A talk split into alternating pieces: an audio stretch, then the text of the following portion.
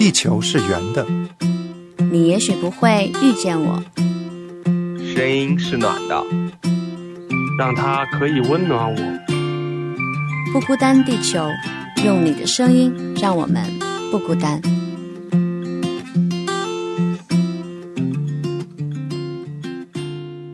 Hello，大家好，欢迎来到周五的不孤单地球，我是葡萄，很开心今天又来到了艺术的这个板块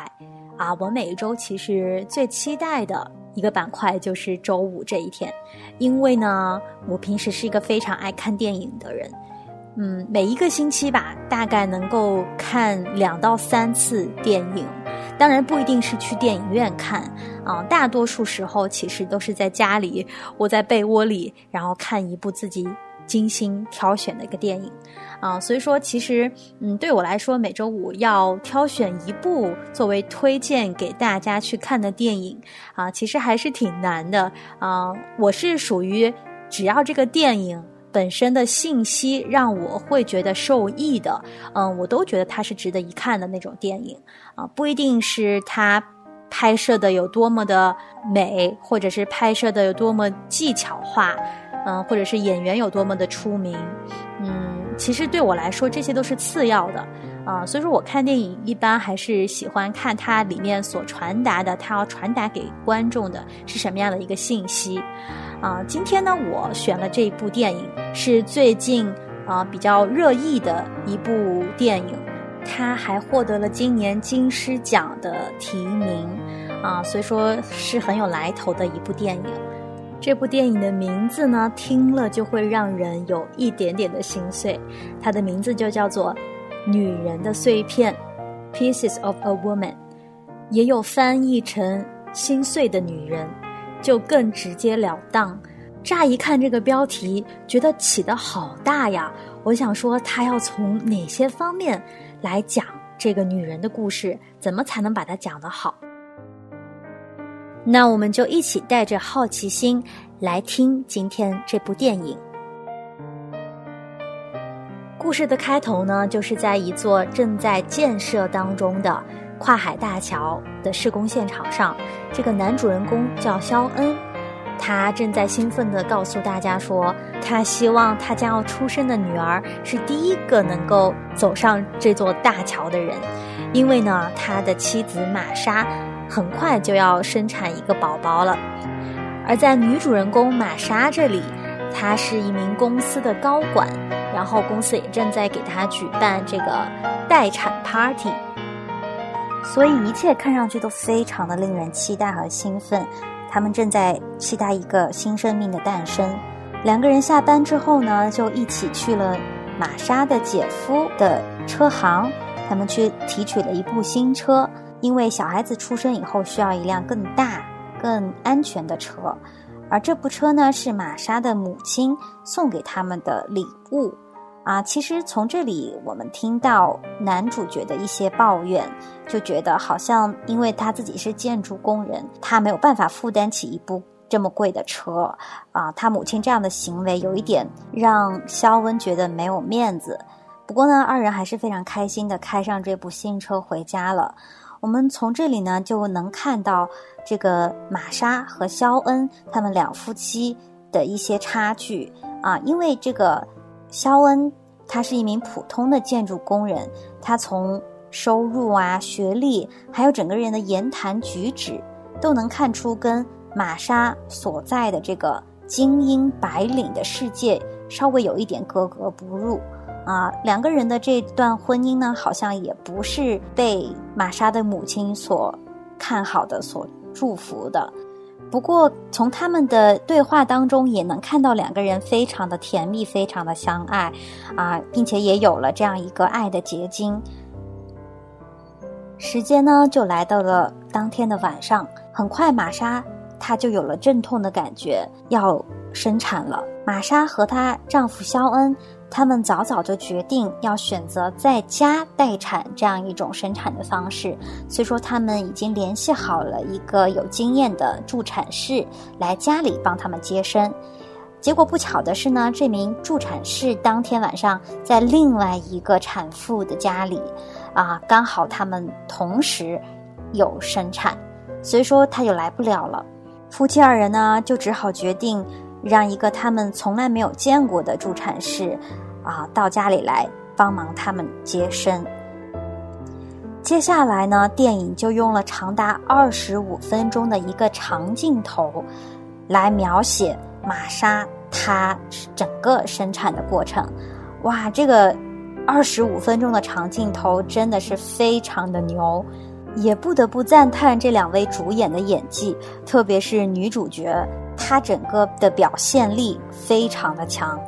让人甚至一度感觉是在看一个生产的一个纪录片。我作为一个还没有生过孩子的女性来看这一幕幕的时候，真的是感觉触目惊心，有点被吓到。在阵痛当中，可以明显的感受到玛莎的这种痛苦，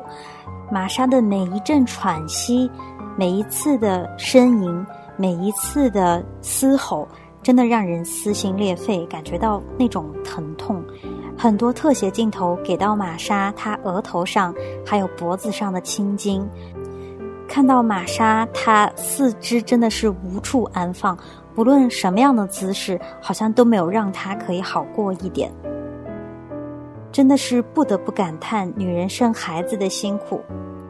在长达二十五分钟的这样一个长镜头的过程当中，他们的场景从一开始的客厅，辗转到了。浴室的浴缸里，然后又从浴缸出来，到了卧室的床上，啊，经历了三个地点，啊，当时唯一的感觉就是我好紧张，我好想要赶紧看到他把这个小孩给生出来，因为其实中途在浴缸里的时候，这个女主角起身的时候，发现浴缸里是有几滴鲜血的，那个时候让你感觉到啊，一定会有什么不好的事情要发生。果然，当这个助产士为这个胎儿测试心跳的时候，发现他的心跳是有一点低于正常值的。他当时会有脸上流露出一些担忧。不过呢，最后我们也是看到这个小孩顺利的被接下来，也听到了他第一声啼哭，啊，助产士也是大大的松了一口气。这个时候呢。丈夫肖恩拿出了相机，为这个妻子还有他们新生的女儿拍摄了第一组合照。在短暂的幸福时光之后，真的是短短的几十秒之间，这个小孩子就停止了哭泣。助产士马上就意识到了有问题，当他把。孩子从玛莎的怀里抱起来的时候，镜头再给到这个小孩的时候，这个小孩全身都是蓝紫色了，并且最终被宣告已经死亡。真的是非常急转直下的剧情，让人非常难以接受。所以说，这个电影的后半部分主要是在讲玛莎以及丈夫肖恩，还有玛莎的母亲。他们这一家人是如何来走出这段伤痛的？整部电影呢被分做了八个片段，每一个片段的开端都是以一开始这座正在建设中的大桥为背景，并且上面会写上一个日期。随着日期的变化，还有。这座大桥渐渐的完工，我们也可以看到时间的推移，并且这个日期的变化暗示了当时的一个季节，季节的变化经历了深秋、冬季，最后是春天，啊，就是也可以暗示主人公的一个心路的历程，从绝望痛苦，最后能够。跟这段痛苦的记忆来和解。片中的这三个主要人物，他们都有各自不同的和解的方式。玛莎的丈夫肖恩和玛莎的母亲，他们两个人都是去外界去寻求一些刺激，寻求一些宣泄。比如说肖恩，他其实已经戒酒长达六年多了，他曾经是一个酗酒的人。但是因为他和玛莎过上了这样一个幸福的生活以后，他也拒绝了毒品，拒绝了酒精，但是在这样一个突发的痛苦之后，他又渐渐的拾起了所有的这些坏毛病，去宣泄他自己的痛苦。玛莎的母亲想要将这名助产士告上法庭，把所有的错误都归结于这个助产士身上，让他可以付出相应的代价。他需要从这个助产士身上找到一些弥补和安慰。而真正受到最大伤害的玛莎，反而是这三个人当中看似最冷静的那一个。她真的是没有一滴眼泪流出来，甚至是很快就再回到了工作的岗位去上班。好像在她的这个世界里，这一段只是一个小小的插曲。他甚至主动的说要把这个小孩的遗体捐作科学的实验用途。啊，就是让玛莎的母亲还有她的丈夫非常的不理解。玛莎其实那个时候还要经历身体上所有一个新妈妈的一些变化，比如说她会有分泌一些乳汁啊，然后包括她上厕所的时候需要用到尿不湿，还有身体上有各种的疼痛，他都需要去面对。身体上的所有的这些信号都在时刻的提醒他，他已经生完孩子了，然而他的孩子没有了，这是非常痛苦的。每一天、每一分、每一秒都在提醒他这个事实。所以说，不是玛莎选择去忘记就能忘记的，他其实时时刻刻他心里还是有这个伤疤在的。我们可以看到，玛莎在经历了这件事情以后，她仿佛突然爱上了苹果的味道。她在超市里会选择拿起一颗苹果，闻它的香气，然后看到它在公共汽车上也在啃着一颗苹果，并且把这个苹果的籽啊从嘴里吐出来，拿在手上若有所思的在思考。到了影片最后的时候，我们才知道，原来在玛莎的心里，这个苹果的味道是和当时她怀里抱着小宝宝的时候闻到的味道是一样的。玛莎就通过这样的方式再去想念她的女儿，她不想要周围的人告诉她她应该怎么去做。才能走出这段痛苦，包括她的母亲，包括她的丈夫，她只需要一段时间，好好的去静下来，去消化这件事情。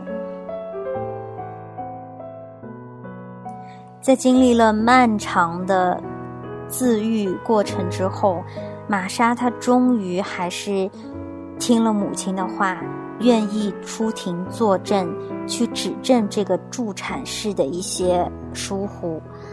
当他来到这个法院的时候，双方律师为了取证，会一次一次的询问他关于生产那天晚上的时候一些细节。这一次次的一问一答，让玛莎一次次的把自己的伤口揭开。正是在这样的一个过程当中，玛莎好像也意识到了，这不是某个人的错。不是助产士的错，也不是她自己的错，也不是她丈夫的错，是所有的机缘巧合产生的这样一个悲剧。他在最后讲了一段让所有人都非常感动的话。我们待会儿呢也请到了一位我们的老朋友石榴来跟我们一起聊一聊，最后玛莎在法庭上说的这段话。这段话也是象征他与自己和解了。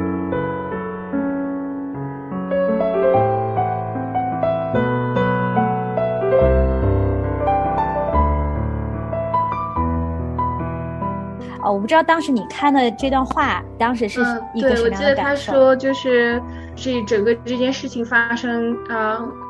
或许是有原因的，是有缘由的，但是。我们不会在这个法庭，就是在今天这里，在这个房间里，在法庭上去找到这个缘由。然后他说，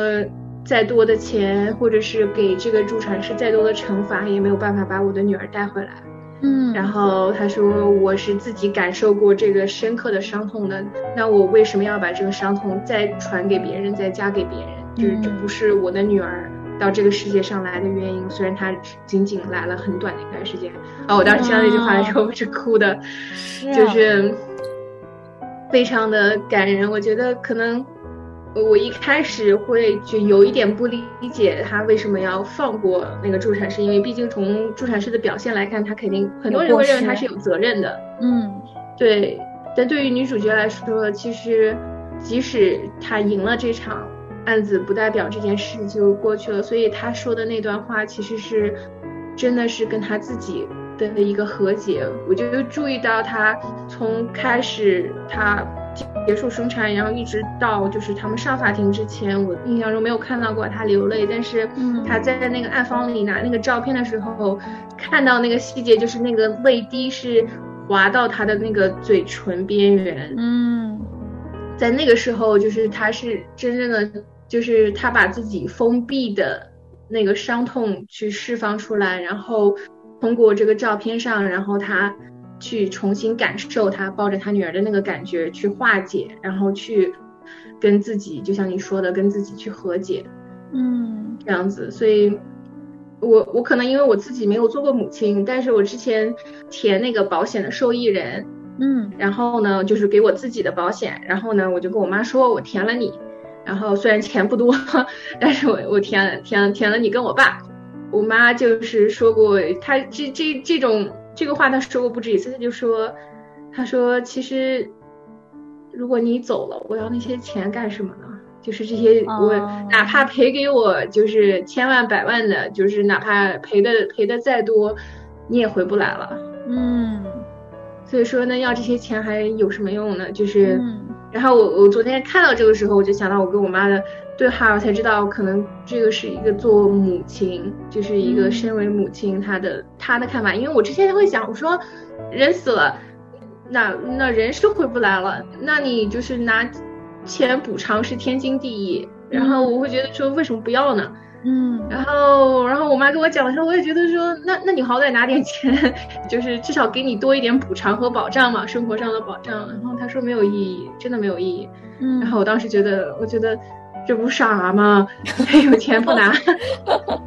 嗯，就看完这个就体会到母亲的那一份心。就他最后说：“他说如果今天我在这里，呃，接受了你们的补偿，那就证明我这个伤痛是可以被补偿的。但事实上是他是不可以的，是无法被补偿的啊。对，我觉得就是当他勇于承认这一点的时候，他才能够跨过去。”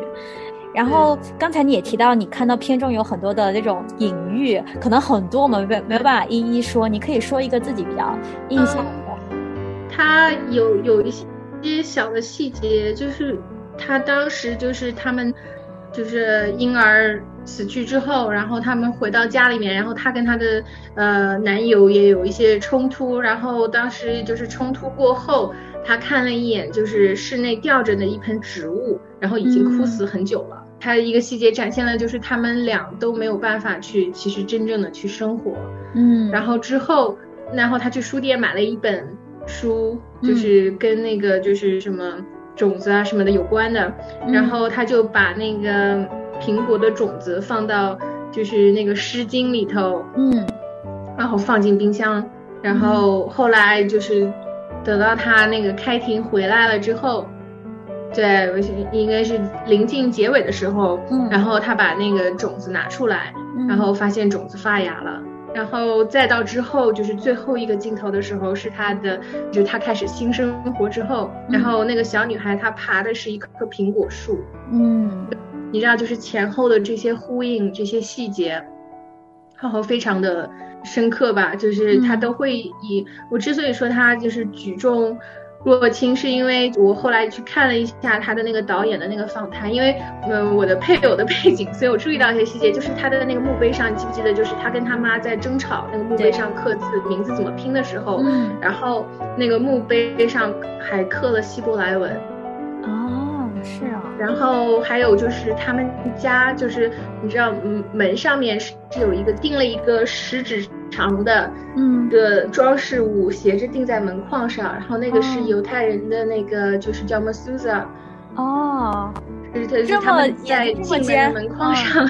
是有的，因为我我最早是一我就一开始一眼看到那个那个碑上面的希伯来文，然后我特地暂停我说真的是希伯来文，然后我当时就觉得说啊，然后然后想说哦，怪不得他们要争吵说是选了呃美国的拼法，啊，对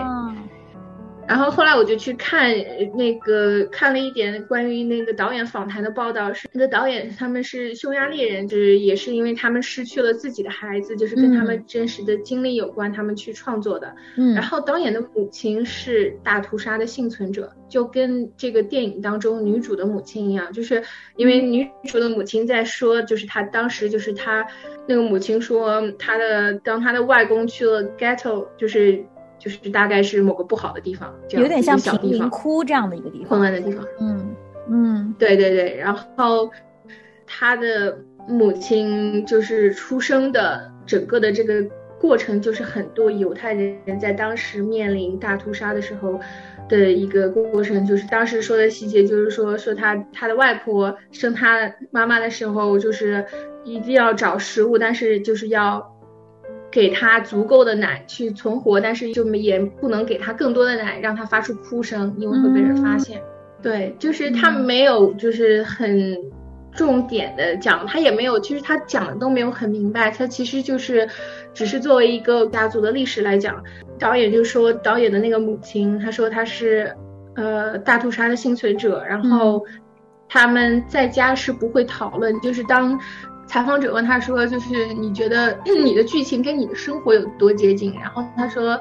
其实这就是一个整个的这个故事，就是它是根植于就是一个大屠杀幸存者的家庭，然后可能这个家庭也不完整，然后而且更多的是在于作为这个家庭的第二代或者是第三代，嗯然后他说他们在家真实的生活里头其实是不会。谈论这个话题的，他是某一种禁忌也好，也是因为就是他们承受了巨大的伤痛，作为一个民族。但是导演他就是希望能通过艺术，反而来讲出这个故事，虽然不是明着讲，但是他是希望能够打破这样的一种就是永不再提的禁忌，然后也去偏向的去，因为这个不仅是他们的故事，很多的大屠杀幸存者的家庭最后都会到这个故事，就是说第一代没有办法跟第二代去讲太多，到了第二代就好像女主她跟他的妈妈就非常的不同。你会看到，就是他的妈妈其实是因为生活在那个年代，所以他有一种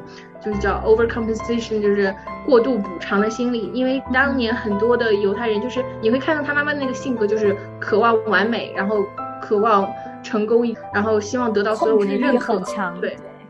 控制欲非常强，然后形成那样的性格，其实是因为这个历史的事件留下来的一种创伤，对于这那种那个创伤的印记。因为当年犹太人被屠杀的很大，自己都认为原因是因为他们不 fit in，没有融融入当时的社会，然后导致他们就是被屠杀，然后被排挤，受到各种的欺凌，所以。他们他们的下一代就会非常努力的去 fit in 去融入社会，嗯、然后去获得努力去去挣钱也好，事业也好，去获得这个社在社会上成功的地位，这样就没有人再会觉得他们格格不入，嗯、就是是一种过度的补偿。就包括女主她自己，虽然她觉得她跟她的母亲不一样，但是她自己，你看她的背景也是一个就是公司的一个类似于高管一样的，就是也是非常的强，嗯，强势。我觉得这个电影也在就是深处吧，也在看就是作为第二代或者是第三代如何去面对就是自己的祖辈受过的这个伤痛，然后嗯，他们作为第二代、第三代，你像女主，她其实她不愿意听妈妈她妈妈讲她什么外婆的故事，她其实很反感她妈妈到处跟别人说他们家的事，嗯、到处去呃找资源，然后去。到处去的去，就是渴望别人对他的认可也好，然后对他的慰藉也好，然后他很反感这个，嗯、但是这个可能是他们去治愈自己伤痛的方式。嗯，对女主这一代来讲，她就是她可能不愿意去想这些事情，然后也不愿意去接受传自上一代或者是上上代的这样的一个一一段记忆、一段历史。嗯，所以说的话，就是代际之间的一种冲突，其实也在这个电影当中表现出来了。然后那个导演他就说，他就说。我我生活在这样的家庭里头，所以我知道就是上一代经历了什么，然后我们为什么不愿意去触碰，然后到了我们这一代，就是可能看起来是我们忘记了这段历史，就是我们好好的生活在这个社会里，但是其实是，其实我拍这个片子的有一个意义，就是我希望去。让更多的人知道，就是我们不应该忘记这段历史，但是我们应该想，我们应该如何放置这段记忆，嗯，把它放在一个妥帖的一个地方，然后如何的去面对它，然后如何的去过自己的生活。因为你伤痛就是在那儿，就好像刚刚说，伤痛就是在那儿，这段记忆其实也永远就在那儿，你没有办法去抹去它，越过它，哦，你也没有办法去不承认他在那儿，所以必须要。用自己的方式跟他和解，对，所以我我看的挺感触的，因为就是而且他的那个姓是 Wise，就是有有一个很普遍的犹太人的姓是 Wise Man，嗯，然后当时二战那个时候很多的犹太人就是因为没有融入社会，就是因为他们的名字非常的。有特点，他们的姓非常的有特点，什么 Silverstein，就是一般都是跟什么石头有关，就是宝石有关的那些名字，所以他们很多人都甚至给自己改了姓，为了让自己看起来不像犹太人，所以很多人就就都改了，就是非常美国的姓或者是非常英国的姓，所以就是也是他们逃避，当然那个时候他们是为了生存，嗯。但是就是也是就是女主的母亲，她从她的外婆那里学到的就是我不管怎么样，我一定要生存下来。这也是她的性格是之所以是如此的强势，有如此强的控制欲，因为她从她的母亲里面学的是如何的生存。而女主她已经不需要学这些了，所以她会不耐烦。但是其实，